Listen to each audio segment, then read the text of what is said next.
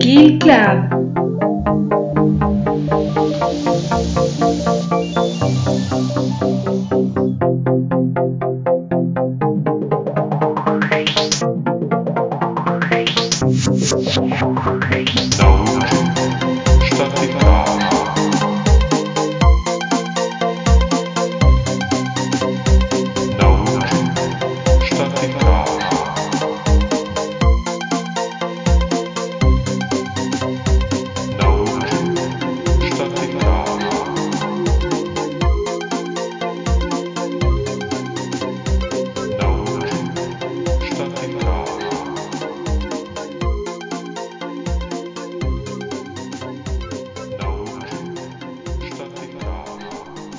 Buenas noches y bienvenidos una vez más al Kill Club.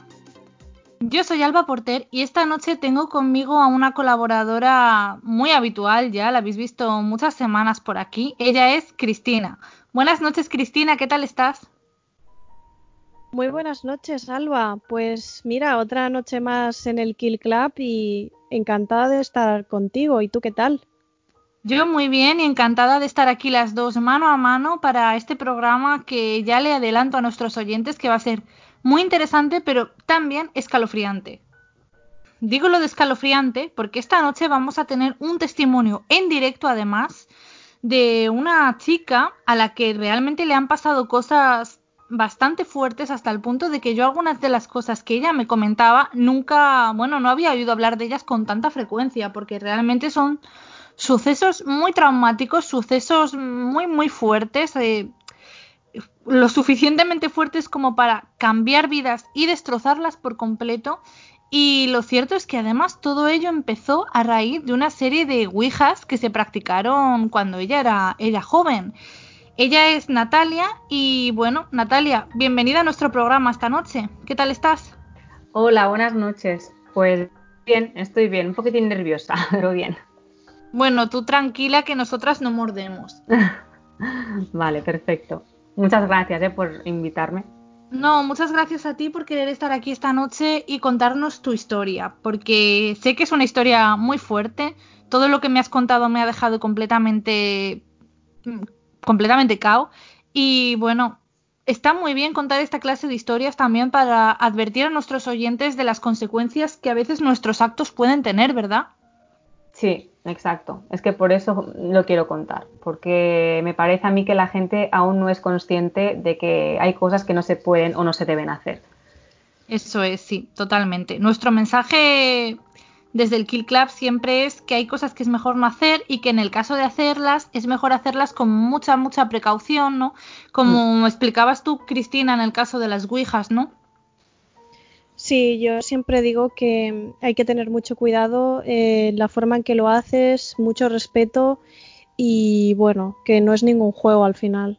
Eso es, no es ningún juego, aunque, como ya comentamos en un anterior programa, la Ouija al principio se comercializará como un juego infantil, pero no es ningún juego. Y bueno, Natalia, tú conoces bien lo que es la Ouija y conoces bien las consecuencias que puede tener y sabes bien que no es ningún juego, ¿verdad? Pues sí, la verdad es que sí. Mm, mi vida cambió completamente y yo creo que, bueno, mm, si yo no hubiera jugado a la Ouija, la verdad es que, además, además jugábamos muchísimo, eh, todo hubiera sido de manera diferente en mi vida, porque me la arruinó por completo mi adolescencia y casi, bueno, mucha juventud mía. Bueno, pues Natalia, sin más preámbulos, dejo que comiences a contar tu historia, que comiences a contar cómo empezaste a hacer Ouijas cuando eras una, adolescente y las cosas que pasaron como consecuencia de esas invocaciones. Vale. Pues a ver, em, yo tenía pues unos 13 años que eran los, los años 90, era como el boom de la, de la Ouija, todo el mundo jugaba a la Ouija y no sé quién empezó del grupo o de quién fue idea, pero bueno, empecemos a, jugar. Al principio me acuerdo que éramos un grupito de chicos y chicas en el cual pues estaba mi pareja ahí. Eh, en aquel entonces pues éramos, él, era mayor que yo. Y nada, empecemos a jugar. Al principio la dibujaba una persona. Eh, y en diferentes, al principio no salía mucha cosa, pero en diferentes eh, Ouijas eh, empezaron ya a suceder cosas un poquito extrañas. Eh, yo soy de un pueblo de los Pirineos, de, Gerona, y lo hacíamos cerca de una iglesia que al lado de la iglesia, digamos, más grande, pues al lado justo hay una iglesia pequeñita que estaba abandonada y cerrada. Entonces la hacíamos en unas escaleras de allí que se podía ver perfectamente si alguien subía o no. Eh, me acuerdo que la, primera vez que más me impactó fue que la Ouija que hayamos dibujado, mm, el aro no paraba de dar vueltas hasta que empezó a decir el DNI de una persona que no estaba entre nosotros, o sea, que era un amigo que esa noche no estaba con nosotros, o sea, ni yo me, salía, me sabía el DNI de esa persona, en plan, no es que lo estaba moviendo yo, ni cualquiera que estuviera allí lo sabía, el DNI de un amigo nuestro, no lo sabíamos. Entonces yo me acuerdo que siempre traíamos papel y bolígrafo y le apuntábamos las cosas que iban saliendo. Y al día siguiente, cuando vimos a nuestro amigo, pues evidentemente era así que, el DNI era, era, el suyo. Eso fue una de las, de las noches que ya nos quedamos así. Poco a poco nos fuimos viciando y en vez de hacerla una vez a la semana, pues lo empecemos a hacer casi cada día y luego ya eran tres y cuatro y cinco veces al día. Eh, bueno, al, pues, cuando fue pasando el tiempo, eh, una amiga mía sufrió un accidente de coche. Eso me parece que ya eran las semanas de haber hecho bastantes ouijas, no sé si al mes o así. Eh, tuvo un accidente de coche y estuvo una semana hospitalizada. Eso fue la primera, digamos, cosa que pasó grave al iniciar la ouija. Em, luego, eh, todas las personas que estábamos haciendo las Ouijas, me acuerdo que nos pasaban cosas eh, muy extrañas por la noche, no podíamos dormir, teníamos muchísimo frío. Eh, yo por las noches tenía pánico porque cuando yo dormía de cara a la pared siempre, y me acuerdo que veía sombras que, bueno, ya eran más o menos normal en mí porque yo veo cosas desde que era pequeña pero era como, no eran las sombras que yo veía siempre, sino eran sombras que jugaban con una calavera y era mi cabeza. Y eso no era un sueño porque yo estaba con los ojos abiertos, muerta de miedo y mordiéndome hasta el labio, que me hice hasta sangre, por, por el miedo y la rabia de no poder ni gritar, porque estaba tan paralizada que no podía hacer absolutamente nada. Em, me acuerdo que los días fuimos hablando en plan, tenemos que dejar de hacerla, pero es que no, no podíamos parar de hacerla. Hasta que, bueno, eh, mi, por aquel entonces era mi novio, me parece que ya hayan pasado pues como un añito haciendo todas estas cosas. Eh, mi novio empezó a ver a, a su abuela que haya fallecido. Entonces, bueno, eh, yo lo creía porque lógicamente eh, mm, yo también veo cosas, entonces no tenía por qué desconfiar de él.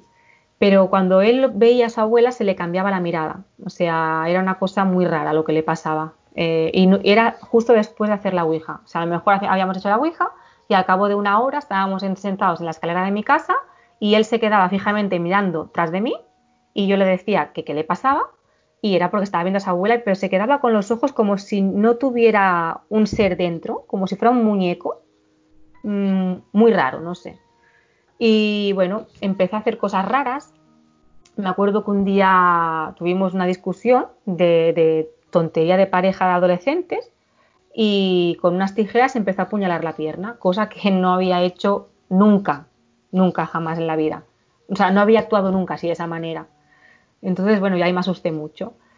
Eh, se lo explica a mi madre, mm, bueno, y como también hablé con sus padres, pues eh, sus padres decidieron llevarlo pues primero a un, a un centro de, bueno, para hacer yoga, que se relajara, que a lo mejor estaba un poco estresado, hacían cromoterapia, y la verdad es que, bueno, eh, le fue yendo bien, pero a la que hacíamos otra vez algo así, pues otra vez, y cada vez era más agresivo, más fuerte todo lo que nos pasaba los sueños, el frío, si teníamos algún accidente. Pues ah, también una amiga mía se, cayó de la moto y me acuerdo que se rompió la pelvis y un brazo o un codo, no me acuerdo muy bien. Pero bueno, cada vez eran como cosas más graves y más continuas, ¿vale? Eh, luego, más amigos de que estábamos haciendo la Ouija eh, tuvieron un accidente de coche, pero todos juntos. No como la primera chica que iba sola en el coche, sino todos juntos, ¿vale? Eh, hasta que al final, bueno, a mi pareja, por aquel entonces, pues no le podían ayudar y al final pues lo acabaron llevando a un psiquiatra. El psiquiatra, pues claro, cuando él dijo todo lo que veía, eh, pues lógicamente mm, se pensó lo primero que estaba loco, ¿no? O que tenía un problema mental. Entonces eh, le ingresaron en, en un psiquiátrico. Eso fue lo peor que me pasó, o sea, porque es que Mm, me sentía súper impotente porque yo sabía de dónde venía todo. Eh, hablé con sus padres. Sus padres me escucharon súper amablemente, de verdad. O sea, en ningún momento me dijeron ni, me echaron la culpa de nada. Al contrario, eh, me llevaron a verlo incluso, que yo era menor de edad, que no tenían, o sea, ni por qué hacerlo, porque yo estaba, digamos, bajo su tutela en aquel momento para yo entrar dentro del psiquiátrico. Eh, y bueno, cuando yo lo vi, a, mi novio, pues nos abracemos mucho, eh, lloró y por favor me dijo, por favor, sácame de aquí, tú ya sabes lo que me pasa, yo no estoy loco, sácame de aquí. Entonces, bueno, yo hablé con sus padres en esa misma visita y le dije que por favor que, que, lo, bueno, que lo sacáramos de allí, que yo me comprometía a ir cada día a su casa, ¿vale? A no salir a la calle, a no hacer absolutamente nada de lo que estábamos haciendo para que él se recuperara y dejara de ver cosas. Y bueno, eh, así fue como fue la cosa. Eso fueron dos semanas antes de lo que llegó a pasar. Eh, la última vez que hablé con él, hablé por teléfono, tuvimos otra discusión tonta de adolescentes. Habíamos quedado a las 4 en casa de mis abuelos. Él siempre, si habíamos quedado a las 4, él a las 4 menos 20 ya estaba en la puerta de mi casa. Entonces, no era normal que a las 4 y media no estuviera en mi casa. ¿Vale? Eh, bueno, yo a las cuatro y media llamé a su casa y me dijeron que se había suicidado. Entonces eso fue como, bueno, yo ahí tenía 15 años porque habían pasado ya bastante tiempo. Eh, él tenía 20 y en aquel momento, pues imaginaros, el amor de mi vida, porque es el primer amor que tienes en tu, en tu adolescencia, que es el más fuerte, digamos, se me había ido para siempre. Me había dejado sola y yo sabía por qué motivo, o sea, por qué lo había hecho, pobrecito, porque nadie le pudo ayudar, digamos, ¿sabes? Eh, bueno, lo pasemos muy mal, eh, entonces yo, eh, aparte de todo lo que fue pasando cuando hacíamos la Ouija, todo el miedo que pasábamos, que incluso ya era una cosa mm, como una drogadicción, porque es que lo hacíamos hasta dentro de los lavabos de un restaurante o de un bar, que no era normal, o sea, que es que no, era un vicio que no era normal eso, ¿vale? Aparte ya lo dibujábamos o uno u otro, todo el mundo había aprendido ahí a dibujar, eh, aparte de los espíritus burlones que salen, aparte de que te dicen que sale Satanás, porque había uno que nos dijo el nombre de un, demonio, em, aparte de todo eso, eh, yo cuando él ya se suicidó y pasaron que ya la habíamos enterrado y todo, me acuerdo que mm, la hice por última vez solamente para contactar con él, ¿vale? Yo no sabía si él me saldría o no, lógicamente pensaba que no, que me saldría mi espíritu burrón y que se reiría de mí y jugaría conmigo. Pues os tengo que decir que me salió él y sé que es él porque justamente me dijo, no quiero que nunca más juegues a esto, por favor rompe esto y si viene alguien a, decirte y a pedirte que la dibujes para que ellos jueguen, tampoco la hagas. No tengas nada que ver con esta, o sea, con la Ouija, no tengas nada que ver con este juego. Y por favor te lo pido. Entonces yo le dije, ¿es verdad que te has matado de esta manera? ¿Vale? Como decía, digamos, el juez. Y él me dijo, no, me he matado de esta otra. Vale. Eh, luego le dije también que me, que me dijera algo más para yo creerlo a él, ¿no? me dio el número del nicho donde está enterrada su abuela, la abuela que él veía. Pues tres días después fui al cementerio y busqué a la abuela y era el número de la abuela. Y, y, ahí ya no quise saber nunca más nada de nada de la Ouija, la verdad. Muchas gracias por contarnos esta historia, Natalia. La verdad es que me has dejado completamente no sé, es que es una historia terrible y, la verdad es que me has dejado bastante destrozada. No sé, creo que que siempre es bueno hablar de estas cosas, que siempre es bueno recordar las cosas y es bueno hablar de, de los peligros que tienen las de los peligros que tiene la Ouija en sí, ¿no? Porque aquí vemos como los hechos se van encadenando, ¿no? Sí, exacto. Sí, sí. Y aparte de que se encadenan mm. es cada vez más fuerte y más violento y más, más rápido todo en el tiempo. Creo que eres realmente muy valiente por compartir con nosotros y, bueno, con nosotras esta noche, pero también con nuestros oyentes tu testimonio. Gracias, muchas gracias. Pero ya te digo, yo lo hago con toda la buena fe para que la gente realmente se conciencie y, que no, no lo hagan, porque es que abren portales que, y aparte entran entidades que no sabemos ni quién son, aunque nos digan que es mi abuelo que se murió el año pasado. No, no os lo creáis. Eso es, sí. Y una pregunta eh, que te quería hacer yo, Natalia. Em, ¿Por qué empezasteis a, jugar? ¿Por qué era moda? ¿Porque queríais preguntar lo típico de a tal persona le gusta tal otra? ¿O qué, era lo que queríais saber? Eh, empecemos a, a, jugar. Bueno, yo, yo lo que recuerdo, ¿eh? porque ya te digo, fue hace muchísimos años.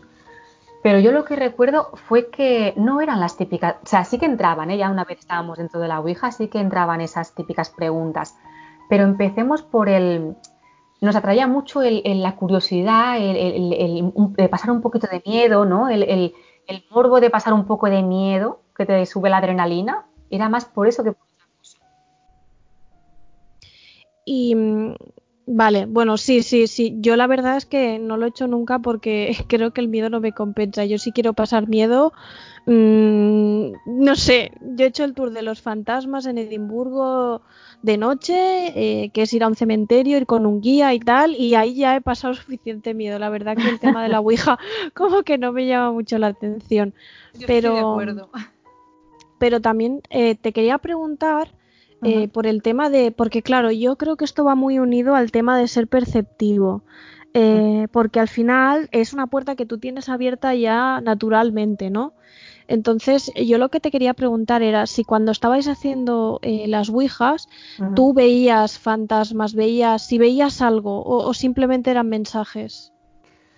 Cuando estábamos haciendo la Ouija, o sea, cuando estábamos jugando en ella, ¿eh? que no, no a las horas antes o las horas después, eh, no veía nada, pero sí que me acuerdo que los, los intuía, intuía que había algo ahí. O sea, yo cuando estábamos haciendo la Ouija y el aro no se movía, yo les decía, no soltéis el aro porque está aquí, ya hablará, está aquí. Y les decía, o sea, yo lo sentía esa presencia en ese momento. Tú eras capaz de ver que había una presencia ahí con vosotros. Sí, exacto. en ese momento yo la, notaba, la notaba. No, no, veía nada físico, ¿sabes? Pero sí que notaba pues eso, ¿no? Eh, como que había alguien a mi lado, había alguien detrás de mí. ¿Sabes cómo esa sensación cuando estás en el metro o, en la calle y alguien te persigue y, miras para atrás y ves que hay alguien, de verdad? sí, pues es que además creo que, tanto Cristina como yo hemos notado que a veces había algo por ahí, ¿no? Pues e, esa sensación. sí.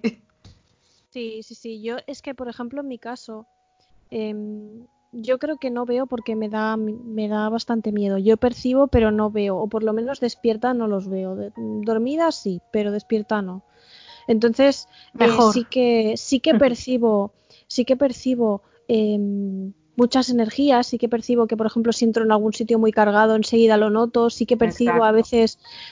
Tengo las, porque, por ejemplo, yo tengo la teoría, y bueno, igual me equivoco, pero yo siempre tengo la sensación de que por mucho que tú digas que tienes tu casa protegida, cruzan, ¿vale? O sea, cruzan por la casa porque es como que atraviesan paredes tal. Entonces siempre hay veces que tengo la sensación alguna vez de que alguien cruza, ¿sabes? Como que se queda, mira y se va, pero, pero no hace nada porque igual tienes la casa protegida o igual solo pueden pasar cosas positivas o cosas que están por aquí pero que no te van a hacer nada. Sí, simplemente de paso. sí, sí, sí, yo creo que muchas veces son de paso. Sí, yo estoy de acuerdo contigo, que es muy diferente cuando hay, un, bueno, cuando en un lugar puede haber una presencia que simplemente está por ahí, está de paso, o que incluso a veces se queda, pero sin más, a cuando hay algo negativo, ¿no? Sí. Cuando hay algo negativo es que se nota mucho ya la energía como cambia, incluso la olor. La olor es, es que, no sé, es, bueno, es olor a, algo malo, a huevo podrido o, es una olor muy fea, muy de verdad. A muerte. Sí, exacto, sí. Hablando del olor, que bueno, es uno de los primeros indicadores de que hay una presencia, sobre todo negativa, ¿no? Cuando huele mal. ¿Tú has notado alguna vez algún cambio brusco de temperatura? ¿Notabais esos cambios cuando estabais haciendo vuestras sesiones de Ouija? Sí, sí, sí. O sea, a ver, eh, habían más personas más, más perceptivas como yo. Bueno, hay una, por ejemplo, que es mi mejor amiga aún en la actualidad, que yo me acuerdo que ella te tiene mucho miedo siempre a todo, ¿no? Es una persona que, uy, eh, es muy, muy sufridora. Entonces yo creo que cuando ella me veía a mí así y vivirlo, porque yo lo, lo, sentía tanto, que yo creo que ella era como muy empática y chupaba de mí. Ah, porque ella, puede ser, sí. Ella, ella en verdad no veía nada, ni sentía nada, ni los escuchaba, ni nada. Simplemente era, vale, vale, te estoy creyendo porque te confío en ti, porque te conozco de toda la vida y sé que si te estoy viendo así es porque realmente lo estás pasando mal, ¿vale? Y entonces de ella me acuerdo que, se ponía en plan con los vellos de punta, pero yo creo que era más de verme a mí, porque yo me acuerdo que incluso me tenía que tumbar muchas veces porque me mareaba, ¿sabes? y, de, verme, de, verlo pasar mal, pues se ponía también así mal, pobreta. Me gustaría volver un poco a los inicios y preguntarte, eh, bueno, ¿quiénes ibais a hacer estas Ouijas? ¿Ibais siempre las mismas personas? Aparte de, ti misma, claro, tu novio y tu amiga. ¿Erais un grupo con más miembros? Sí, mira, éramos eh, un grupito, bueno, siempre íbamos un grupo de chicos y chicas. y, y, bueno, algunos días faltaban unos, algunos días faltaban otros, otros días estábamos todos juntos, ¿no? pero siempre hacíamos eh, las Ouijas casi casi eh, el mismo grupo, aunque faltaran uno o dos, pero casi siempre el mismo grupo. Y bueno, me acuerdo que hubo una temporada, no sé si fueron un par de semanas, que la gente estaba de vacaciones, incluso que mi novio se había ido también de vacaciones fuera, a tres horas de mi pueblo, eh, y yo hacía la Ouija sola. Y normalmente a la gente no le funciona, pues a mí me funcionaba y bueno, y es que el aro salió volando un día porque lo hacíamos con un arito de, la oreja, con un pendiente. Mm, con un arete, sí. Sí, exacto, de esos pequeñitos. Y me acuerdo que, o sea, se movía tan rápido, tan rápido, y claro, y tú no puedes cerrar la Ouija hasta que la el espíritu no se quiere ir de ahí, no la puedes cerrar, ¿vale? Eh, entonces, bueno, claro, yo tenía paciencia hasta que les daba la gana de irse, me podía tirar ahí dos horas o tres tranquilamente, hasta que al final se iban. Y me acuerdo que un día Mm, estaba sola y eso, y el aro pues salió volando y ya no lo encontré más porque no sé dónde fue, el aro. Entonces, tú siempre intentabas cerrar la Ouija, ¿no? Sí, sí, sí. Eh, uy, eso yo lo tenía clarísimo. Al principio busqué información y todo, no sé, porque fuimos a la biblioteca eh, del, pueblo municipal y me acuerdo que busquemos un montón de información de cómo hacerla bien, dentro de lo que se puede hacer bien, ¿sabes? En, plena adolescencia. Y bueno, yo creo que mm, soy la, fui la única persona que se interesó en leer y en buscar, ¿vale? Porque claro, los demás era como, no lo vivían tanto como yo, al no percibir o no sentir tantas cosas al principio, luego ya lógicamente cuando empezaron a ver todas las cosas que veían, pues lógicamente que sí que se quisieron informar bien. Entonces tú ya tenías un interés por estos temas, ¿no? Antes de empezar a hacer las Ouijas. Sí, sí, es que a, a, mí siempre me ha venido, yo desde los tres o cuatro años ya hago viajes astrales y sin saber lo que eran viajes astrales, o sea, yo ya eh, yo ya he crecido con todas estas cosas porque yo soy así, o sea, ya luego me, me, he dado tiempo de, me he dado cuenta de que es mi camino. Pero sí, al principio era eso, es leer muchos libros de brujería, magia blanca, em, tener muchas hierbas en casa, igual que ahora, ¿sabes? En, potecitos, hacer mis, mis, pequeñas pócimas o mis pequeños rituales. Pero yo siempre estaba súper interesada y me acuerdo que por aquel entonces también estaba el juego de, no sé si os acordáis, que por los años 90 también existía el juego de, de, Verónica, con las tijeras y el libro. Eh, no conozco ese juego. ¿Tú, Cristina?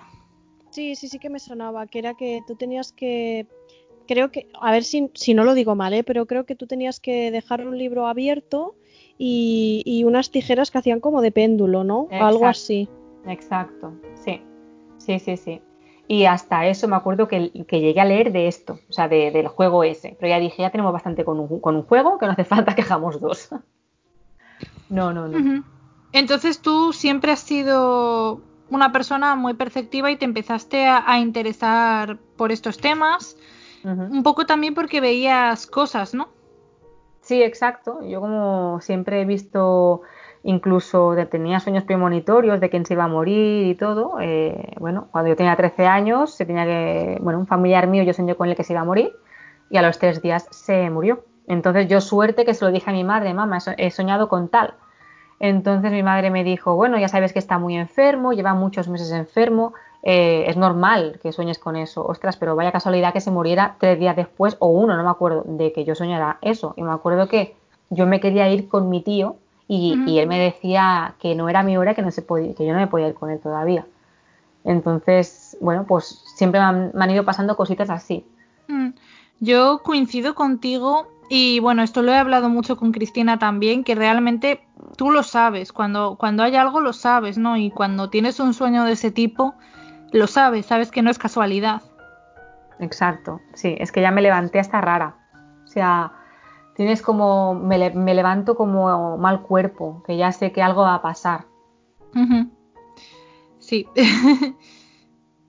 y yo te quería hacer una pregunta también. Em, cuando estabais haciendo las Ouijas, eh, o sea, me imagino que la mayor parte de los mensajes eran igual tonterías o cosas con poco sentido, pero alguna vez os daban información trascendental, algo importante, algo que, recordéis y que, y que haya sido verdad o que se haya quedado con vosotros esa información?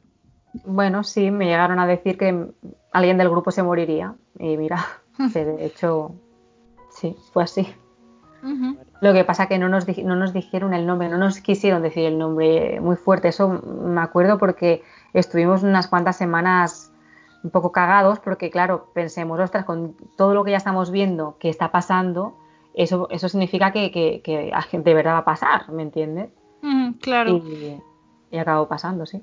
¿Y no hubo ninguna otra premonición un poco más light, por así decirlo? No la recuerdo, no la recuerdo. Mm, yo, bueno, yo sé que preguntaban, por ejemplo, eh, una del grupo preguntaba por su abuelo que acababa de fallecer, pero no me acuerdo de los mensajes mm, más así que hubieran alguna información así. No, no lo recuerdo eso. Y Natalia, ¿cómo es que empezasteis a realizar las Ouijas en esta iglesia abandonada? Bueno, porque mm, era como, como es un pueblo muy pequeño, ¿vale? Ahí es como, es muy difícil esconderte, digamos, ¿vale? Para un grupo de adolescentes, intentar hacer cosas como fumar o cosas así que empiezas a hacer así medio escondidas. Sí, lo típico.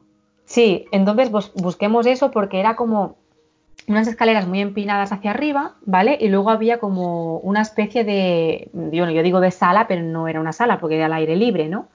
Pero tú veías, digamos, todo el pueblo ¿vale? Y tenías controlado las escaleras si, si venía alguien. Entonces, si subía alguien, lógicamente parabas de hacer lo que estuvieras haciendo o te escondías un poquito más, porque la gente, si ya sabía que arriba del todo habían más personas, ya no subían arriba del todo, se quedaban a media escalera, pues a fumar, a hacer lo mismo.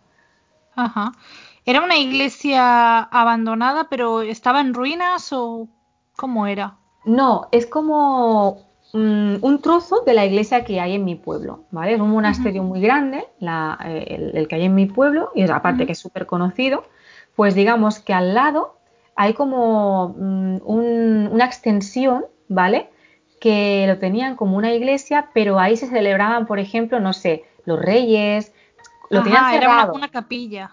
Sí, era como, lo tenían cerrado de cara al público, ¿vale? Y solo lo abrían pues en cenas así importantes en plan Pascua o, los Reyes Magos, o cosas así, ¿sabes? Sí, sí, sí. Entonces, si me estoy situando bien, era un lugar muy antiguo, ¿no?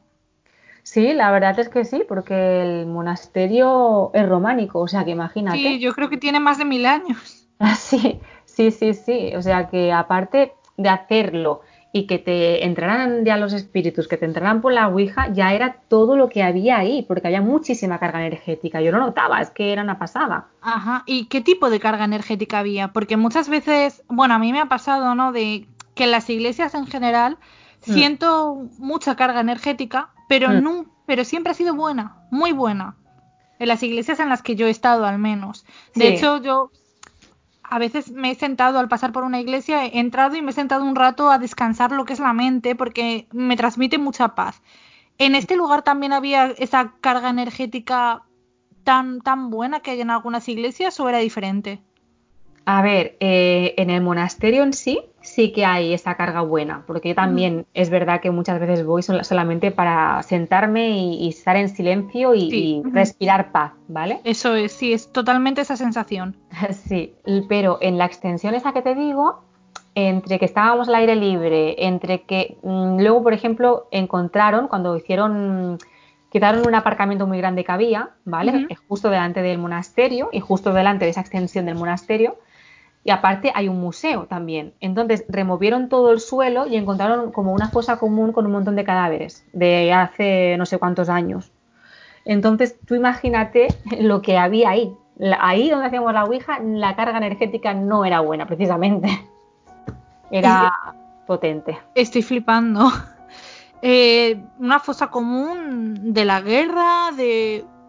No me acuerdo muy bien porque yo era pequeña, eh, pues ya te digo, es que ahora tengo 40 años y eso pasó con 13, a- de 13 a 15, o sea, imagínate. Vale, Pero vale. sí, sí, sí que me acuerdo que, que el, que el pueblo alucinaba porque justo querían eh, a- aplanar, digamos, y quitar el, el aparcamiento para hacer una plaza bonita delante del ayuntamiento. Y me acuerdo que se tiró muchísimo tiempo, eh, como si fueran, ¿sabes? Las runas arqueológicas que las quieren estar estudiando y quieren sacar todo hueso por hueso, a ver Sí, qué es. sí. Pues hicieron eso, o sea, lo tuvieron todo destapado, pero no- nadie podía entrar ni pasar por ahí, lógicamente. Así que me acuerdo mucho de, de eso. No, no, no sé de, de si era de la guerra o, o de qué, pero sí sé que, que- que era de hacía muchísimo tiempo. Y una pregunta que me viene a mí a la mente, sabiendo que hacéis la Ouija ahí em, al lado de, bueno, en la iglesia, y bueno, Mm. que vienes de un lugar donde la iglesia es tan importante, porque realmente es uno de los enclaves más importantes del país. Sí. ¿No se os ocurrió cuando empezaron a pasar cosas malas acudir a la iglesia buscando ayuda? Hablar con algún cura o con alguien de la iglesia y contarle lo que estaba pasando. Pues mira, no, y te diré por qué. Eh, en, aquel, en aquellos tiempos todos éramos muy escépticos con la iglesia. Eh, yo, por, bueno, yo y, y mis amigas íbamos a un colegio de monjas y bueno, estábamos un poquito hartitas de las monjas ya. Bueno, era bastante chungo. eh, el colegio es muy bueno, pero bueno, te lo hacían pasar en plan discriminación un poquito, ¿vale? Y me acuerdo que eh, a- algunas no nos dejaron hacer la comunión en esa iglesia por querer llevar el vestido un poquito más corto de lo normal. O sea, si lo querías llevar, por ejemplo, por las rodillas, debajo de las rodillas, ya no te lo dejaban hacer la comunión ahí. Entonces fue como que yo y bueno, mis, ami- mi grupo de amigos teníamos un poco de mm, rabia contra la iglesia. ¿sabes? Mm, lo, lo entiendo completamente. Además, es una cosa muy, muy típica de la adolescencia, ¿no? Sí, exacto, sí. Sí, sí. Mm. Eh, otra cosa que quería preguntarte, eh, he oído hablar mm, en varios testimonios que he escuchado, tanto, bueno, tanto testimonios que me han llegado a mí directamente como en muchos otros programas de radio, eh, bueno, y demás, diciendo que cuando empiezas a practicar la Ouija, sobre todo cuando eres adolescente, como que te engancha. Y tú hablabas de que era casi una droga, ¿no? De que la hacíais en los baños de, un- de un restaurante, de un bar. Eh, Sí. ¿Tú por qué crees que la Ouija engancha tanto? No lo sé, no lo sé, pero yo, mm, o sea, no tengo la verdad absoluta, pero sí que llego a pensar que son las mismas, o el mismo juego, digamos, que tiene fuerza propia ya, o, o los- las mismas entidades que te llaman a hacerla, porque como tú abres esa puerta para que ellos puedan pasar, es como encender una vela en la oscuridad, ¿vale? Yo lo veo así. Y entonces es como que ellos mismos te están llamando para, va, hazla, hazla, hazla. Y sí, sí, era, es que había veces que en un día la llegábamos a hacer cinco y seis veces. Es que era enfermizo, de verdad. Y vosotros no teníais una tabla, ¿verdad? No, la dibujábamos siempre en un folio. Y luego os deshacíais de ese folio después de practicarla. Sí, lo quemábamos, siempre. Siempre. Siempre lo quemábamos, sí. Entonces realmente no hubo un momento en el que pudierais dejar la Ouija abierta, ¿no? No, pero es que ahora, ahora que me lo dices, em, sí que hubo una vez, bueno, la última vez que la hice, precisamente, que fue cuando yo ya, mi novio se había suicidado, y yo la quise hacer para ver si estaba él, la hice desde mi casa. Eh, entonces, claro, yo sabía perfectamente que desde ahí no la podía hacer, pero es que no quería que nadie me molestara, no quería que nadie me preguntara, no, no tenía ánimos para salir de mi casa. Entonces, era como la hago aquí en el comedor de mi casa, estoy tranquila y yo sé que ahí eh, la fastidié un poquillo porque algo se quedó ahí. O sea, aparte de él entró algo más, ¿sabes? ¿Algo se quedó ahí? Sí, sí. ¿En la casa? No en la casa, sino ya conmigo. Yo creo que ya toda la mala suerte que me ha ido pasando a mí en la vida, eh, yo creo que fue por eso, por porque se, algo, algo se enganchó a mí y, eso. Y me fue acompañando hasta que no sé si se quiso ir o no, pero ahora ya por lo menos estoy un poco más tranquila. Hmm, vamos a hablar de eso ahora, pero antes quería hacerte una última pregunta, porque la verdad es que, bueno, cuando hablé contigo para preparar este programa me comentaste lo de tu novio, pero bueno, preferimos dejar algunas cosas sin saberlas para, en fin, para ser un poco, para que yo también escuchara todo tu testimonio por primera vez ahora. Y escuchándolo así con más detalles, me parece muy extraño lo que comentabas del cambio de conducta de tu novio, ¿no? De que él pasó, bueno, de que su conducta cambió y con el episodio ese tan terrorífico, es que es tremendo, de las tijeras, ¿no? De que se estaba clavando las tijeras en la pierna, ¿no? Sí, sí, se apuñalaba, se apuñalaba la pierna, pero es que no una vez, es que lo hizo como cinco o seis veces, mirándome fijamente a los ojos con esa mirada vacía. Es que yo pasé mucho miedo. ¿Tú crees que, ¿Tú crees que algo pudo entrar dentro de tu novio? Eh, pues lo he llegado a pensar, sí. Sí que lo llegué a pensar. Y bueno, como no hay ni un día en que no piense en él, porque siempre me acuerdo de él cada día, de hecho aún tengo cajas de, sus cosas con dibujos que me hacía y, escritos y todo. Em, muchas veces cuando he hablado con él y me viene, me viene eso, ¿no? De que, de que sí, de que realmente algo, o sea, no sé si fue bien bien como una posesión, pero lo mismo, ¿no? Como que un ente se le enganchó y le hacía ver cosas, porque yo sé perfectamente que cuando él me decía a mí, veo a mi abuela, no era su abuela la que veía. O sea, era alguien que se hacía pasar por su abuela, ¿vale? Como un espejismo. Quiero que veas esto para, para hacerte daño, ¿no? O para, pues eso. Y yo creo que... Sí, es que es muy extraño.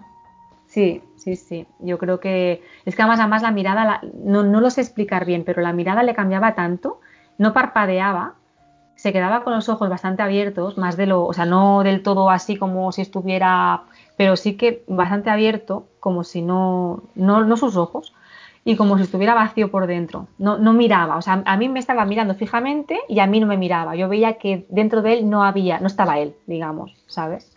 Mm. No sé qué te parece a ti esto, Cristina, porque a mí me parece tremendo. Bueno, yo creo que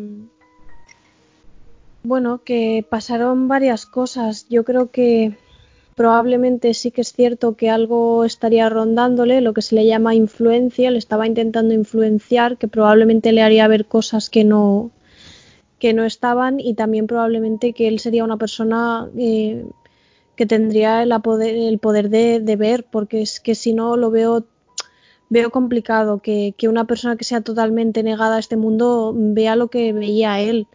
Pero a mí lo que, lo que me ha surgido la duda, y esto de verdad ya es una pregunta personal, porque yo también tengo, tengo un amigo que, que se suicidó con, con 19 años.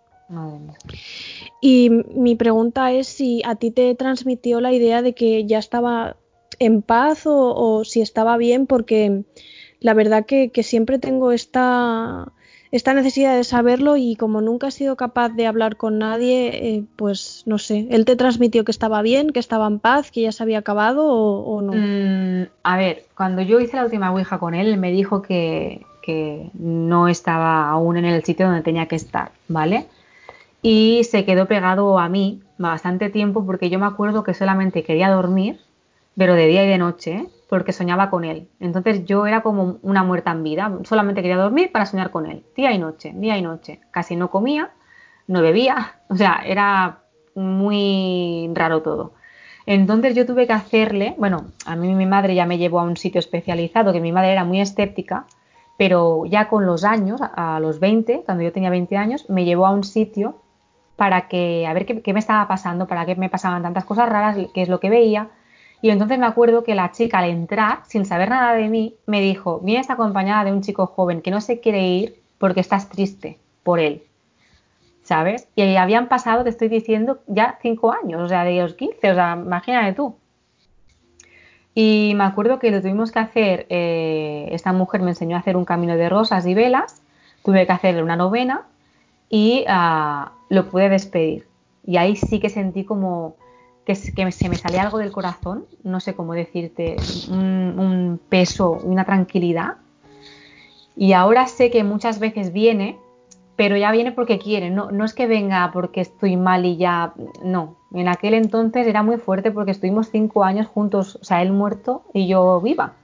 Pero claro, él para estar aquí chupaba mi energía, entonces yo estaba tan cansada siempre, tan cansada, y me lo decía eh, esta maestra, bueno, esta chica que me hizo esto, dice, es que este chico no tiene que estar aquí, dice, porque para, como él te quiere y te quiere cuidar porque estás triste, igual que a sus padres, a sus hermanos, eh, tira de vuestra energía para poderse quedar aquí. Entonces hay que hacerle una novena, un camino de flores y velas y despedirle en paz. Y es lo que hicimos. Bueno, lo hice yo, vaya. Bueno, sí, la, novena, que igual lo, comentamos porque nosotros lo entendemos, pero la novena son unas oraciones que, se hacen en la iglesia, ¿no? Que normalmente cuando alguien fallece es muy común que, se rece la novena, que creo que son durante nueve días, se rezan una serie de oraciones. Sí, son nueve días. Y, entonces normalmente las personas encuentran, encuentran el, camino. Pero bueno, la verdad que en este sentido pues me alegro mucho de que encontrase el camino. Yo también creo que hay diferentes...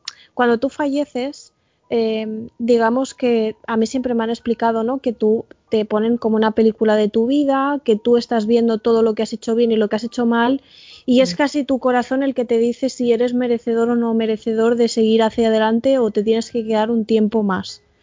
Entonces, eh, también es cierto que hay veces que te tienes que te quedas porque estás muy apegado a una persona, a, por ejemplo, a una casa. Hay personas que se quedan pues pegadas a casas, a objetos, porque eran así en vida y son así una vez se marchan, pero la verdad que el tema este de que haya podido seguir su camino y que viene de tanto en tanto, yo esto es una sensación que también la tengo mucho porque mm, yo también he tenido familiares que han fallecido muy jóvenes, eh, entre ellos un familiar al que yo quería mucho, y mm. sí que al principio yo notaba que estaba mucho más, pero luego ya yo supe que ya estaba haciendo algo, algo más.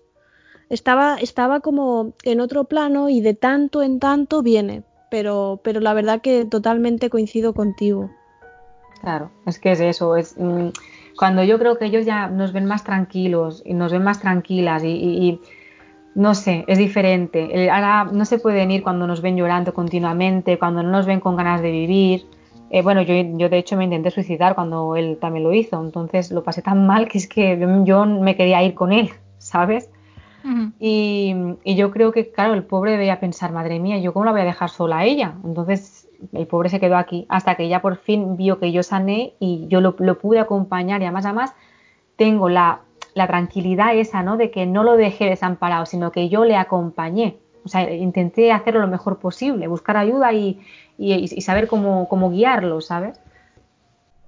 Y la verdad es que al menos lo que es la, la terrible y prematura muerte de tu novio, al menos pudo irse, ¿no? En paz, como tú decías, le ayudaste a marcharse y eso te tienes que quedar con esa sensación porque es muy positivo. Y quería ahora preguntarte, ¿no? Porque tú has comentado que la Ouija abrió la puerta a algo y un poco fue la causante de muchas desgracias que te han ido ocurriendo en tu vida y que se han prolongado durante muchos, muchos años. Eh, ¿Qué pasó después de todo esto? Pues bueno, a ver, eh, claro, pasé los años como pude, pero sí que me pasaron muchas desgracias eh, que no le, no le tienen que pasar a una persona tan joven. Es que a lo mejor ni a lo largo de una persona, de la vida de una persona de 80 años o 85 le pasan tantas cosas juntas. Entonces yo me acuerdo que, bueno, eh, accidentes de coche, eh, pérdida de dinero porque se me rompían constantemente todas las cosas. Luego em, fue muy, heavy, bueno, porque lo pasemos muy mal en la familia. De esos dos últimos años hemos tenido, en, en ocho meses se murieron cuatro familiares míos muy, muy, muy allegados, eh, como es un primo hermano mío, que era hermano más que primo hermano, y mi tío, mi abuelo, o sea, gente muy, muy, muy allegada a mí en ocho meses. Entonces era como, no puede estar pasándome esto, aquí pasa algo malo, porque yo ya no entiendo cómo, cómo, cómo me puede pasar eso en tan poco tiempo. Pero una cosa, eh, Natalia, en el interín entre entre lo que te había pasado con la Ouija y cuando te pasó todo esto con, tus familiares, eh, también te habían seguido sucediendo cosas, ¿no?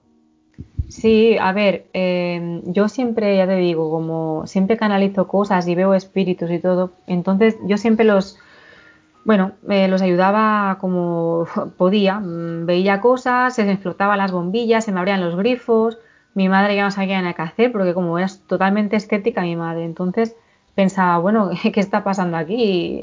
Siempre era el aire. Mi madre decía, se mueve la cortina por el aire. Se abría la nevera, pues también era culpa del aire. Hombre, no, mujer, no puede ser todo culpa del aire. Entonces ya se dio cuenta de que realmente estaban pasando cosas graves. Y, y nada, y luego pues tuve suerte porque me llevó también, mm, aunque no creyera, acabó creyendo y me llevó a un sitio para que me ayudaran a canalizar y a, hacer servir el potencial que yo tenía sin saber que tenía. Y nada, eso, me fueron pasando cositas así de, ver espíritus, bueno, es que aún me sigue pasando, y de ayudarlos a llevar a, la luz, digamos, acompañarlos a la luz. Hay algunos que no sé qué quieren, entonces no los puedo ayudar, se molestan a veces. Eh, mi hija, por ejemplo, que es menor de edad, eh, cuando nació tuvo muchos problemas, pero muchísimos, y estuvo a punto de morir también. Son cosas que dices, no te pueden pasar tantas cosas en, una vida de, de, 30 años, no, no puede pasarte tantas cosas, ¿no? Luego, por ejemplo, tuve una agresión muy fuerte de parte de tres chicos hacia mí, eh, muy grave. Entonces es como, mm, ¿por qué me pasa todo esto? ¿Por qué tengo tanta mala suerte? A mi madre me lo decía. Mi madre me llevaba a algún psicólogo y le decía al psicólogo, es que yo no entiendo por qué mi hija tiene tanta mala suerte. ¿Sabes? O sea, hasta mi madre decía que no era normal todo lo que estaba pasando. Pero claro, no lo asociábamos a, todo lo que había pasado años después, antes, perdón. Sí, es que em, hay veces que cuando te has metido en estos, en estos temas de la Ouija, y ya no solo por eso, ¿eh? hay veces que simplemente cuando has canalizado energía mala y esa energía mala te afecta, mm, es que es tan difícil poder limpiarte. O sea, yo muchas veces lo digo que hay personas que de haber intentado ayudar, porque cuando tú canalizas la energía, esto me lo explicó una persona, eh, bueno, alguien a quien admiro muchísimo y que conseguí hablar con ella porque ella también hace podcast y se llama Ana y yo conseguí hablar con ella, me contestó a mails y ella me dijo que hay gente que enferma eh, o le sale mal porque a ti te ha dado porque porque te pasen cosas malas, pero hay gente que enferma, o sea, que enferma y muere, y, o, enferma y está muy grave muchos años, y me explicaba que hay veces que no canalizamos bien la energía, que mm. utilizamos la nuestra propia, y al utilizar nuestra propia energía es cuando nos debilitamos y nos pasan cosas malas, que tenemos que saber canalizar la energía, digamos, universal, ¿no? Yo creo que que esto es lo que pasa cuando, cuando nos ponemos a hacer cosas que, que igual no estamos suficientemente instruidos o, no sabemos lo suficiente, luego es que afecta mucho. Por eso siempre digo que, que, hay que tener mucho cuidado y sobre todo el tema de estar protegido. La protección parece una tontería, que la gente se lo toma a, a coña, a broma, pero es muy importante. Sí, y eso ahora que me has dicho esto de la enfermedad, que bueno, claro, yo no, no lo asociaba, pero eh, yo empecé a enfermar y, ahora, a día de hoy, estoy diagnosticada de una enfermedad autoinmune eh, que es parecida a la esclerosis múltiple, ¿vale? Para que os hagáis una, idea. Em, bueno, aparte de tratarme con inmunosupresores, o sea, como si fuera una persona enferma de cáncer, aparte de tratarme con inmunosupresores, estoy con morfina para los dolores, estoy con nolotiles cada día, esto te estoy hablando, ¿eh? Eh y si realmente enfermé, sí, o sea, no, no es mortal mi, mi enfermedad, pero es eh, para toda la vida porque es rara y hasta que no la investiguen y no saquen una cura, que yo tengo toda la esperanza de que lo harán, pues estoy así. Eh, me tengo que tomar mucha medicación cada día para poder soportar el dolor y de hecho tengo un 50% de discapacidad física. Entonces realmente te ha pasado todo lo que te podía pasar. Yo quería que contases un poco a los oyentes bueno, porque a mí esta historia, tu historia, Natalia, me llega a través de Cristina, que me dice, oye, conozco a una chica a la que le han ocurrido cosas tremendas y que además quiere contarlas, que ella quiere contarlas para que otras personas no sufran lo que ella ha sufrido. Eh, ¿Podríais comentar un poco cómo, cómo os conocisteis? Porque es, un, es bastante curioso. Sí. Pues no sé de Cristina, ¿quieres que empiece yo? ¿Lo cuentas tú? No sé. Bueno, como quieras, empieza tú. Sí, a mí todo lo que digas me va a parecer bien. Vale. Pues bueno, yo cuando me pasaron estas últimas cosas de, relacionadas con las muertes de mi familia y tantas desgracias juntas, eh, ya no sabía a quién acudir, ¿vale? Entonces yo escuchaba otro, otro podcast y Cristina estaba de colaboradora. Entonces yo a Cristina no la conocía absolutamente de nada, pero me parecía una persona súper íntegra, honesta y amable. Entonces yo dije, tengo que conocer a esta chica. Eh, me puse a tirar de todos los comentarios de podcast hasta que, bueno, em, empecé a agregar a gente de Instagram hasta que di con, Cristina y le comenté un poco así por encima todo lo que me estaba pasando eh, y ella muy amablemente me ayudó. Eh, también le habló a su madre que también tiene un don y, bueno, y, luego me dijo que parara de hacer mm, mis cosas, o sea, energéticamente todo lo que yo estaba haciendo, que parara de hacerlo porque estaba chupando de mi energía, o sea, tirando de mi energía para sanar a los demás, que no, no ser un canal de, sanación y que me llegue del universo o donde me, tenga que llegar. Era, era mi energía. Entonces paré de hacerlo, le hice caso absolutamente. Mm, me dijo también un par de cosas de hacer por casa y todo y he estado como un año y medio mm, sabático sin trabajar absolutamente ni con tarot, ni con reiki, ni con canalizaciones, ni con nada, de nada, de nada, ni con rituales, ni nada. Y ya no te ha pasado nada más, ¿no? O sea, de momento has estado, has estado bien, no, no te ha pasado nada. Mm, no, he estado haciendo el proceso, bueno, los procesos de mis duelos, porque en, tan poco tiempo no puedes asimilar uno que ya tienes otro encima.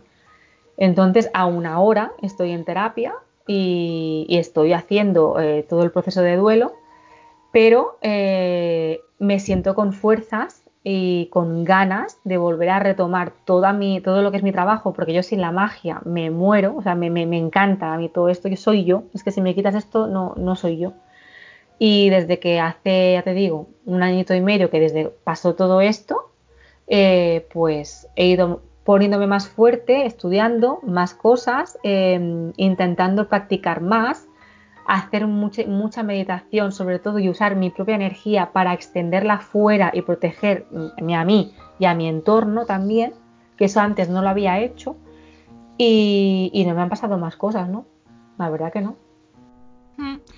Eh, sí, la verdad es que yo también, bueno, yo también he escuchado a Cristina durante mucho tiempo antes de, de conocerla y de empezar a hacer esto juntas y coincido contigo en que transmitía mucha mucha paz, ¿no? Lo siento Cristina por decir esto delante de ti, pero yo era un poco súper fan y me transmitías cosas muy buenas y yo también te habría pedido ayuda.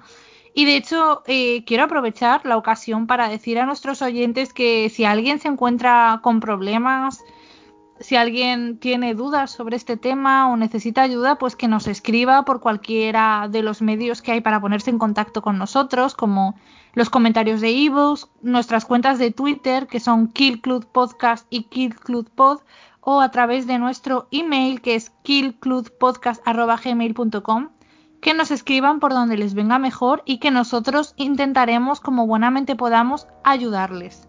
Y creo que es muy importante que este tipo de programas donde se hablan temas esotéricos, donde se hablan temas de este tipo, sirvan no solo por el morbo, por la curiosidad, ¿no? Sino sirvan también como fuente de información, de prevención, de que no se hagan determinadas cosas y de que se hagan las cosas con cuidado si se hacen, y también para ayudar y para prevenir que a lo mejor acabéis acudiendo a personas que no están bien intencionadas y que solo quieren sacaros el dinero, porque lamento decir esto y bueno, si soy atacada por decir esto, sinceramente me da igual, pero hay muchas personas en este mundillo y vosotras, Natalia, Cristina, lo sabéis bien, que realmente lo que quieren es sacar el dinero y no ayudar a los demás.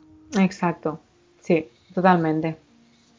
Sí, sí, yo, bueno, eh, yo creo que siempre que alguien te pide ayuda, pues, y más, por ejemplo, si tienes un programa por decencia, Mm, debes ayudar a los demás, ¿no? Porque si tú estás recreándote en según qué temas o hablando de ellos, pues siempre que haya alguien que sí que pueda ayudar, pues se debería ayudar. Yo, yo siempre pienso esto y aparte también, esto es una opinión mía propia, pero yo siempre creo que cada uno puede tener la visión de, de las cosas, ¿no? Ahí habrá personas pues que se dedican al tema de la magia, al tema de echar las cartas, al tema de, pues, de limpiezas de una manera o de otra, pero yo siempre creo que si alguien te pide ayuda porque está mal, eh, hay que darla. Y, y, esto ya es una cosa mía, pero yo, por ejemplo, a mí no se me ocurriría decirle a una persona que está desesperada que si quiere que le ayude, que me pague un dinero. O sea, me parece tan triste.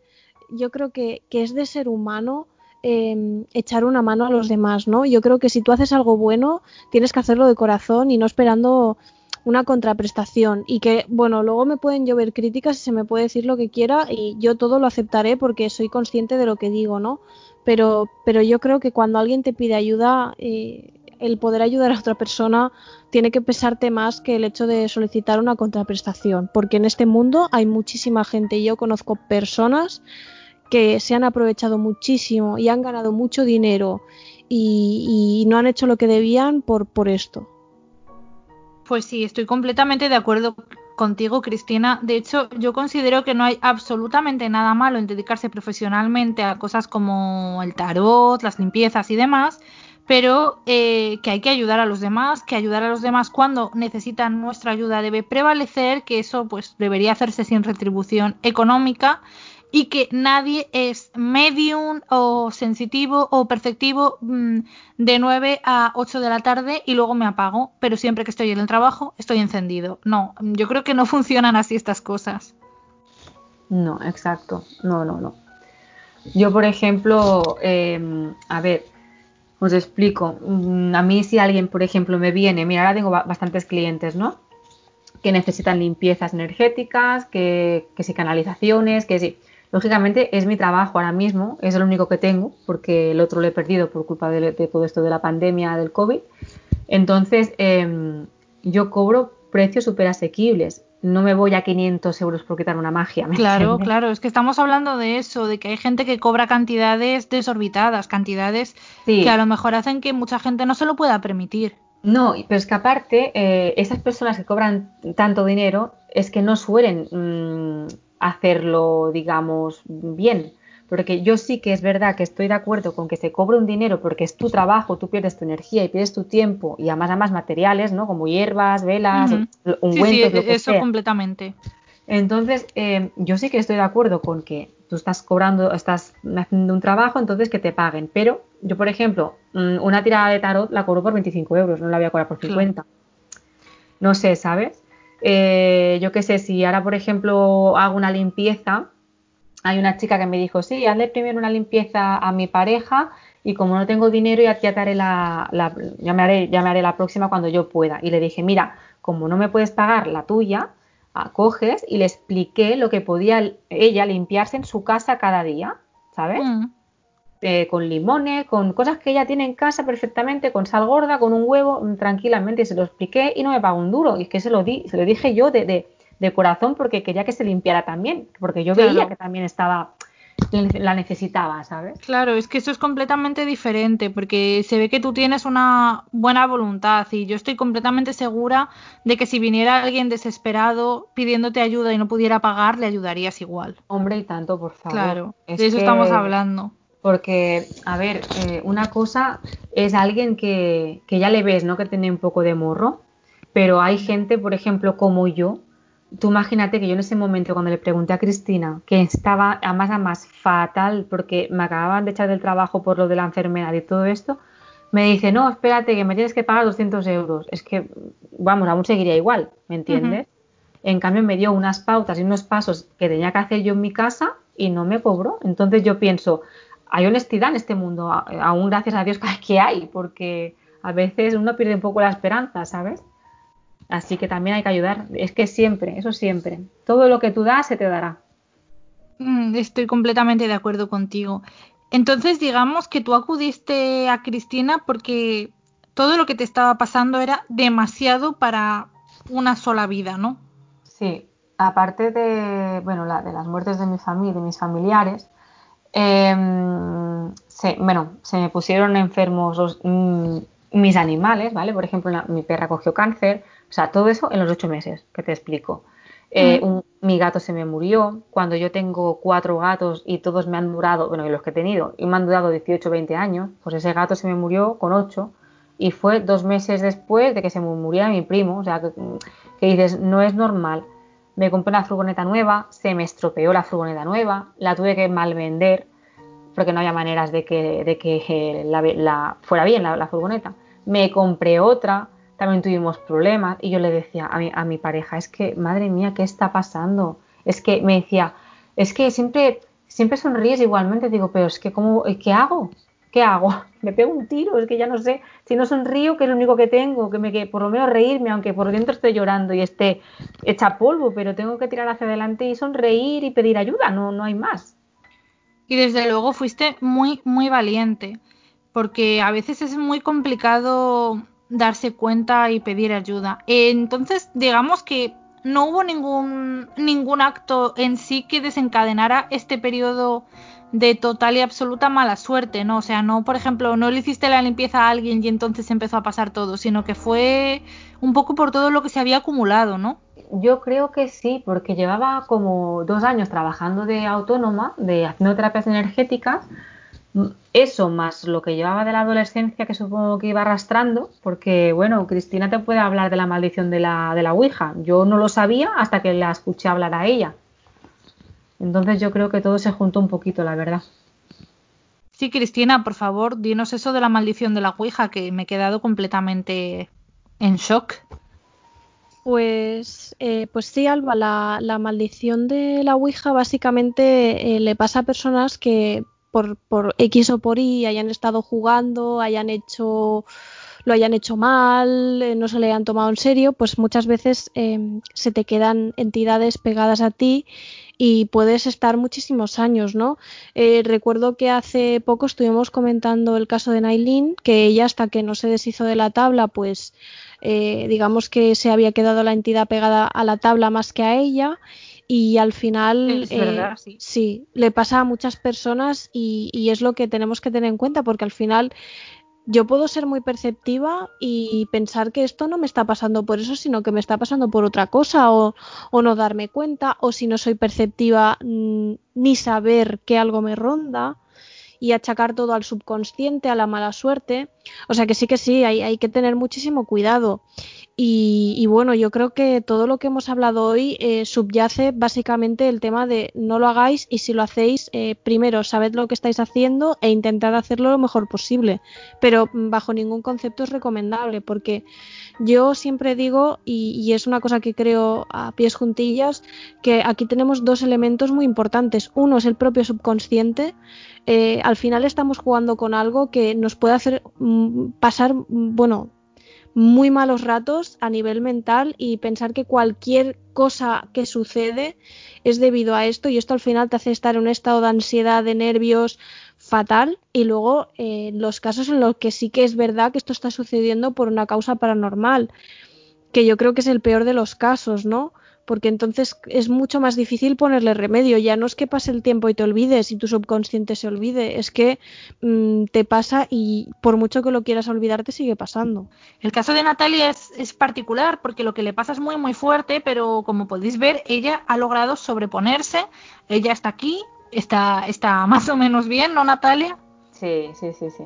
La verdad, ahora, ahora estoy, estoy fuerte y estoy segura y es lo que te digo. Y sobre todo hay que pedir ayuda cuando, cuando uno no está bien, hay que pedir ayuda. Es lo más importante y que no se avergüence la gente de ir al psicólogo o de, o de ir a donde sea. O sea, no. Mm, es mejor pedir ayuda y tirar para adelante que, que hundirte y cada vez más hasta que ya hagas alguna tontería. Pero sí, el caso es que a lo mejor otras personas no son capaces de, bueno, de superar estas circunstancias o incluso puede pasarles algo muy, muy malo como lo que le ocurrió a tu novio, Natalia. Entonces, nuestro consejo, bueno, por lo menos el mío particular sería no, no juguéis con la Ouija, no hagáis estas cosas porque no sabéis lo que os puede pasar. Y a menos que seáis grandes expertos en el tema y que lo hagáis todo muy controlado, no lo hagáis nunca porque no merece la pena, ¿verdad? No, no, no, no, para nada, para nada. Además, además, eh, me he olvidado de decir, bueno, cuando Cristina antes ha dicho esto de que mi novio mm, seguramente era una persona que percibía, era una persona muy sensible. O sea, eh, por, por fuera era, tenía un aspecto como de más malote, ¿no? De gamberrete, de agresivo, y por dentro era la persona más sensible, más empática que, te, que yo había encontrado. Entonces yo creo que él también era sensitivo y por eso se le fueron tanto a él, igual que se me venían a mí. Lo que pasa es que cada uno lo llevó por sitios distintos, desgraciadamente. Y no sé, ¿él, ¿él estaba deprimido o arrastraba él algún tipo de sentimiento malo antes de que todo esto pasara? No, que yo sepa, no. O sea, mm, sí que, a ver, tenía los típicos problemas en su casa con sus hermanos y su familia, ¿no? Que si se me, me, peleó con mi hermano, que si prefieren a mi hermano antes que a mí, cosas así, ¿no? Pero él para nada, o sea. Sí, típico. Sí, salíamos de fiesta, nos lo pasábamos bien, nos reíamos, nos queríamos un montón, íbamos en grupo, mm, para nada. O sea, todo fue a, a raíz de eso. Tú nunca habrías pensado que él iba a suicidarse, ¿no? No, para nada. Es que es, que es más, cuando él salió del psiquiátrico, que fue porque yo le dije a sus padres, yo me tiré dos semanas yendo cada día a su casa y me tirábamos, nos tirábamos todo el día porque además él dibujaba súper bien. Y es que de hecho tengo una caja llena de dibujos suyos aún. Él dibujaba súper bien y me acuerdo que nos poníamos una grabadora y empezábamos a hablar y, luego nos escuchábamos, eh, o sea, lo que, lo, que habíamos hablado, las tonterías que, habíamos dicho cuando estábamos eh, dibujando. Y, estuvimos dos semanas súper bien hasta que fue el, día ese. O sea, que, que esas dos semanas dices, ¿qué ha pasado? Si es que estabas bien, estabas riendo, te estaba medicando el tratamiento que le había puesto el médico. O sea, no, no lo dejemos ahí, ah, venga, nos llevamos para casa y ya está. No, o sea, él estaba haciendo caso a los médicos y lo estábamos cuidando entre sus padres y, yo. Y, de repente, pues no, nadie, nadie se pensaba que iba a hacer eso, la verdad. Bueno, yo quería comentar al respecto, como yo también tuve alguien cercano que, que le pasó, no por esas circunstancias, pero sí por otras, comentar que mm, normalmente alrededor de los 19-20 años em, las personas pasamos por una etapa donde dejamos de ser eh, adolescentes, niños y nos vemos que tenemos que afrontar em, una vida de adultos. Entonces es un, es un cambio emocional muy fuerte que si tú no estás digamos, muy estable, si no estás, si, si te están pasando cosas, si, si estás pasando una mala situación, todo se te multiplica muchísimo. Es muy fácil que caigas en una depresión, es fácil que la gente a esa edad al final mm, caiga en conductas autodestructivas y, y, yo creo que al final esto es lo que podría haberle pasado, que se juntó un problema psicológico que que, al final no es que sea un problema psicológico que tengas porque tienes una enfermedad, sino que se junta el hecho de que te están sucediendo unas cosas y que tú no te sientes igual tan adulto o tan ayudado para poder afrontarlas y crees que nadie te puede ayudar. Y, es el verte sin salida, ¿no? Y, al final es, es, una cosa muy triste porque, porque al final sí que hay salida, pero el problema es que hay veces que no lo vemos y a mí me da muchísima, muchísima pena. La verdad que sí. Sí, es lamentable pensar en gente tan joven pasándolo tan mal y terminando con una vida que podía haber sido larga, que podía haber sido feliz. Es, devastador, creo que es de lo peor que hay en este mundo. En fin, eh, Natalia, de verdad, muchísimas gracias por contarnos tu historia. Sé que es una historia muy personal, sé que probablemente no haya sido fácil contarla, así que de verdad te lo agradezco muchísimo. Gracias. Y bueno, que sepas que estás invitada siempre que quieras para venir aquí al Kill Club y hablar de lo que tú quieras. me encanta, muchas gracias. Pues sí, me encantaría, la verdad. Y a nosotros también nos encantaría tenerte. Y bueno, una vez más, Cristina, muchísimas gracias por estar esta noche aquí conmigo. Bueno, muchas gracias a vosotras y yo creo que no podría estar en un mejor programa y bueno, siempre rodeada de, de mujeres y, Eso sí. vamos, somos aquí un, círculo de mujeres súper interesante, yo creo. La verdad es que tenemos a pocos chicos por aquí, tenemos a un par, pero somos sobre todo mujeres, ¿eh? Sí, sí, a ver si, a ver si vienen más y, podemos hablar, que, que, no es porque esto sea un club anti, anti masculino, simplemente pues que no, que no se unen tanto a colaborar. Sí, bueno, también nosotras nos sentimos muy cómodas, ¿no? Entre, entre chicas. Sí, la verdad es que sí, la verdad es que sí. En fin, que, muchas gracias a las dos por estar aquí y muchas gracias de nuevo Natalia por, por contarnos tu historia, porque la verdad es que siempre que viene alguien, cuenta su historia y se abre así, es, es increíble, pero además es que la tuya creo que es especialmente dura, especialmente personal y de verdad que yo te lo agradezco muchísimo, Natalia. Muchas gracias. Gracias a ti. Bueno, y a Cristina también. Muchas gracias, de verdad. y una vez más a nuestros oyentes decirles que no juguéis con la Ouija porque las consecuencias pueden ser atroces.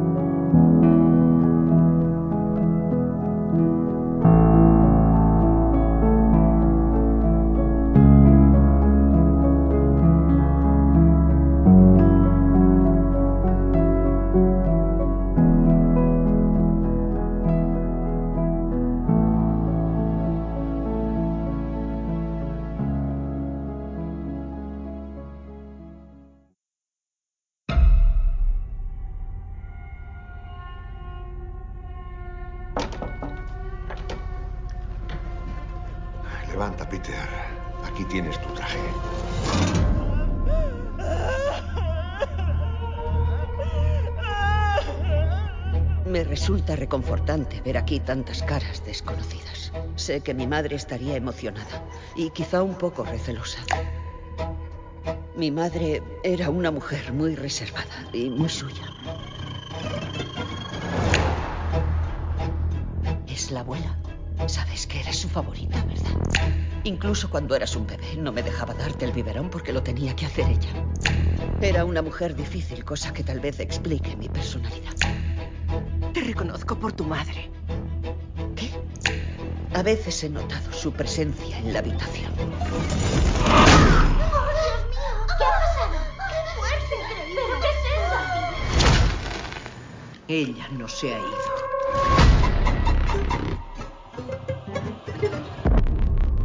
Tenía rituales muy suyos con sus amigos íntimos. ¿Quién cuidará de mí? ¿Crees que no pienso cuidarte? Pero cuando mueras... No estaba bien de la cabeza, sobre todo.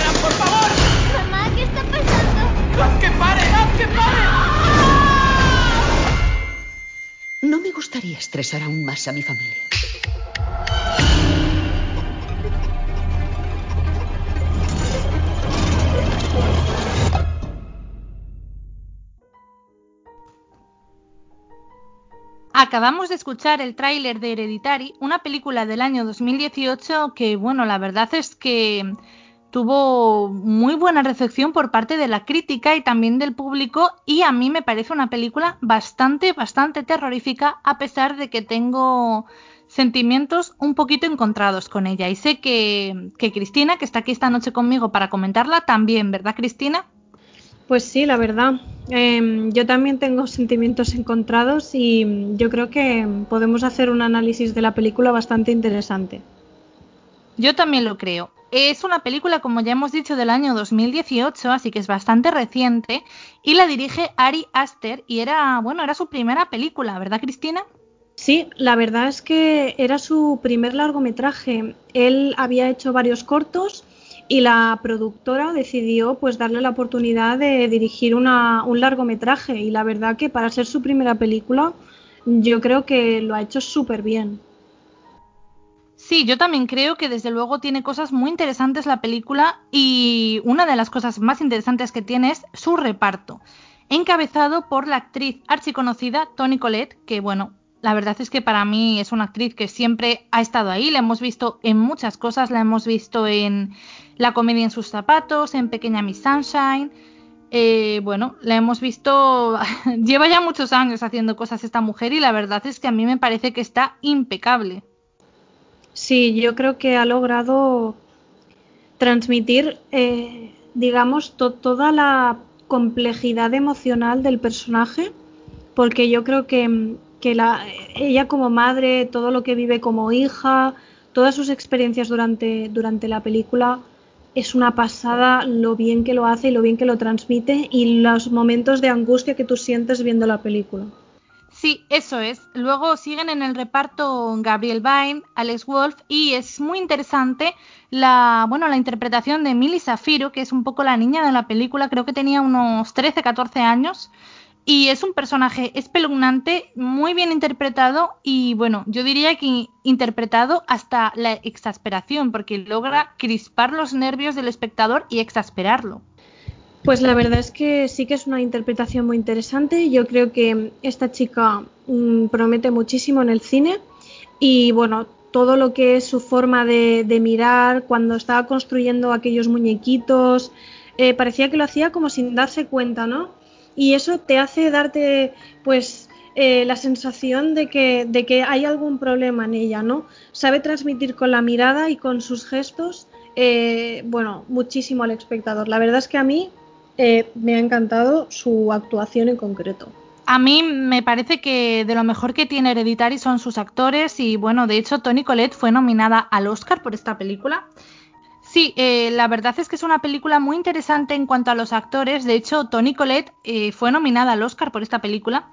Y a mí me gusta mucho también su fotografía, dirigida por Pavel Pogorzelski, que bueno, realiza también la, la fotografía de Midsommar, la segunda película de Ari Aster.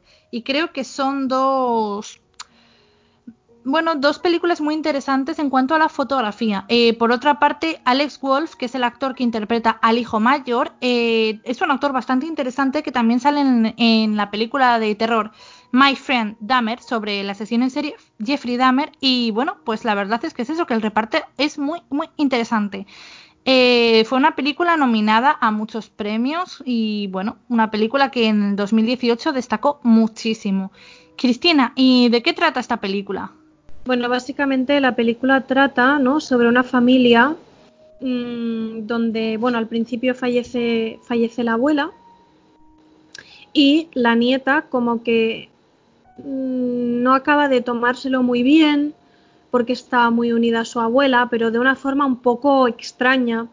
La madre no tenía muy buena relación eh, con su propia madre y la verdad es que yo creo que empieza tratando como un momento de pérdida y tú lo que ves es una evolución ¿no? de cómo van tratando la pérdida y de una serie de cosas raras que van sucediendo que el espectador puede ir como medio, ¿cómo decirlo? Como medio intuyendo durante la película, pero la verdad es que no te esperas realmente, yo creo, eh, el final, ¿no? Que yo creo que mejor que no lo digamos por, porque si alguien la quiere ver, eh, pero es una, una, una, historia completamente inquietante y que en todo momento tiene como algún que otro giro que, que te deja un poco pensativo, no sé. No sé qué opinarás tú, Alba. Sí, estoy completamente de acuerdo contigo, porque, bueno, es una película cuyo final es mejor no desvelar, porque vas viendo que hay cosas bastante chungas de por medio, cosas un poco ligadas a la familia, sobre todo a lo que es la abuela, la figura de la abuela.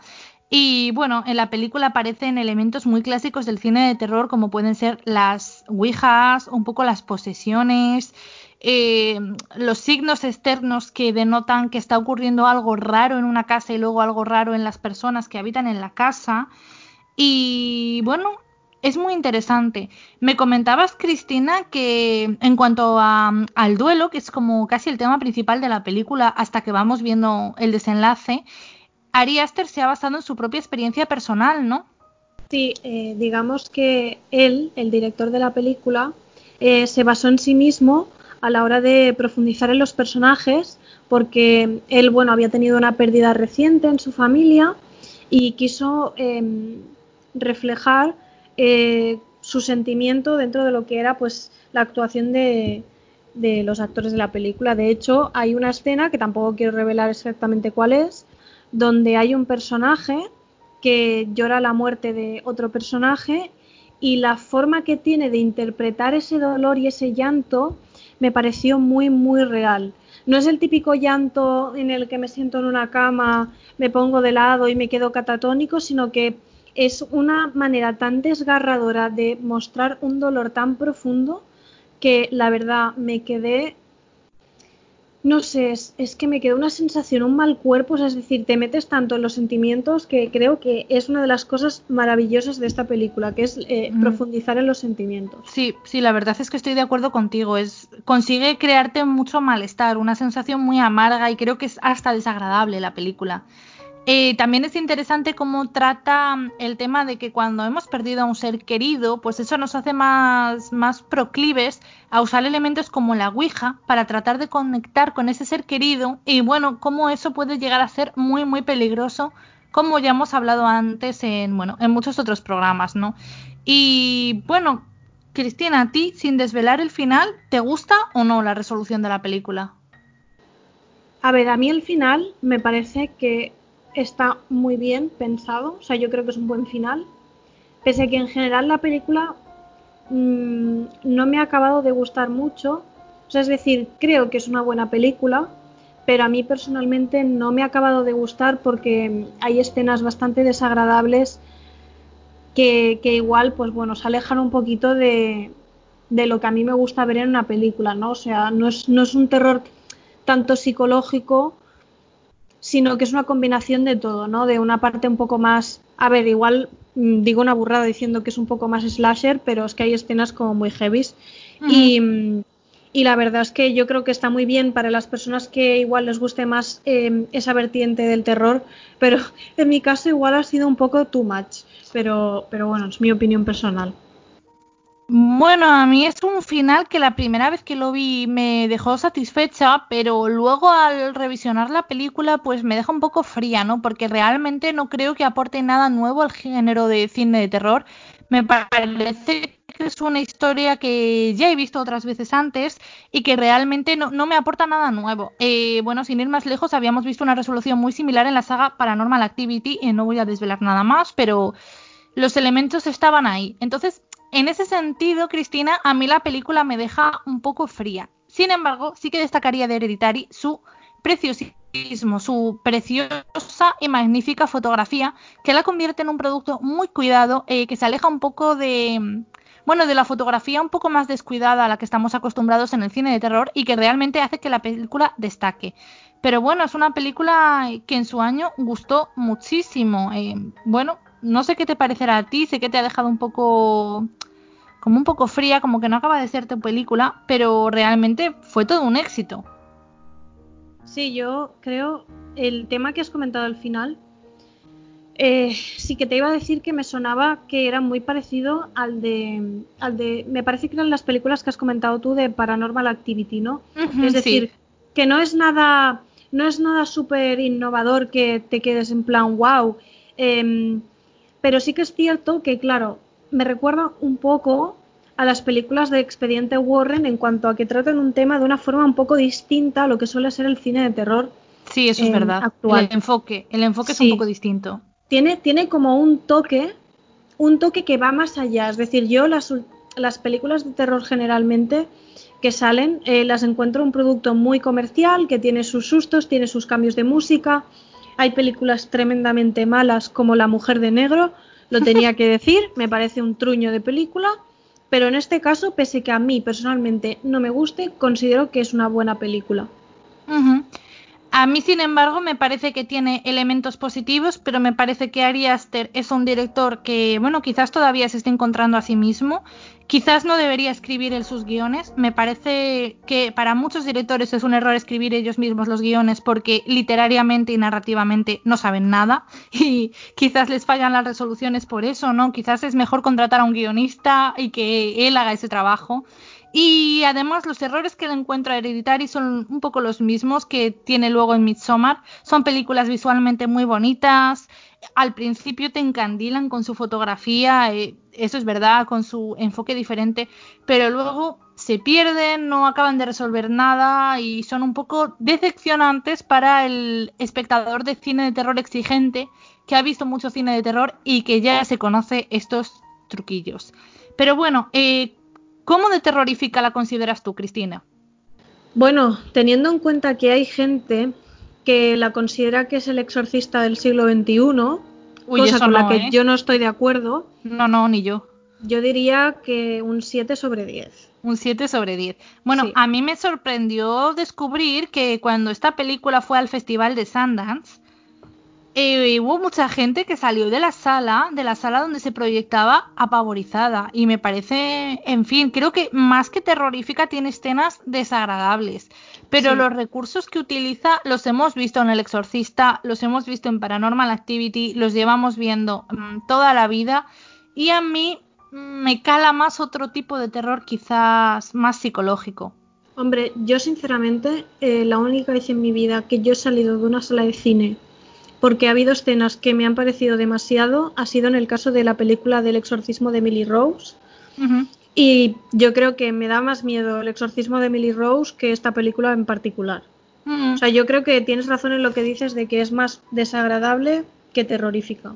mm, bueno, al menos así es para mí. Quizás algún día podamos hablar del exorcismo de Emily Rose. La verdad es que el tema exorcismos a mí también me da mucho miedo. Y finalmente, para terminar, Cristina, ¿recomendarías esta película a nuestros oyentes? Bueno, yo creo que, que sí, que no está de más que la vean porque al final creo que es de estas películas que aportan un toque distinto a lo que es el cine de terror actual y yo creo que hay muchísima gente a la que le gusta, por lo tanto mm, yo no, yo no diría que, que no la viesen, no, no me parece una película mm, como para decir, oye, es, es, es una mierda, no la veas, yo creo que es una película que la pueden ver perfectamente. Estoy, estoy de acuerdo contigo. En fin, Cristina, muchísimas gracias por estar esta noche aquí conmigo hablando de cine. Muchísimas gracias a ti, Alba. Y muchas gracias también a nuestros oyentes por escucharnos y nos vemos la semana que viene con otro terrorífico y fascinante programa aquí en el Kill Club.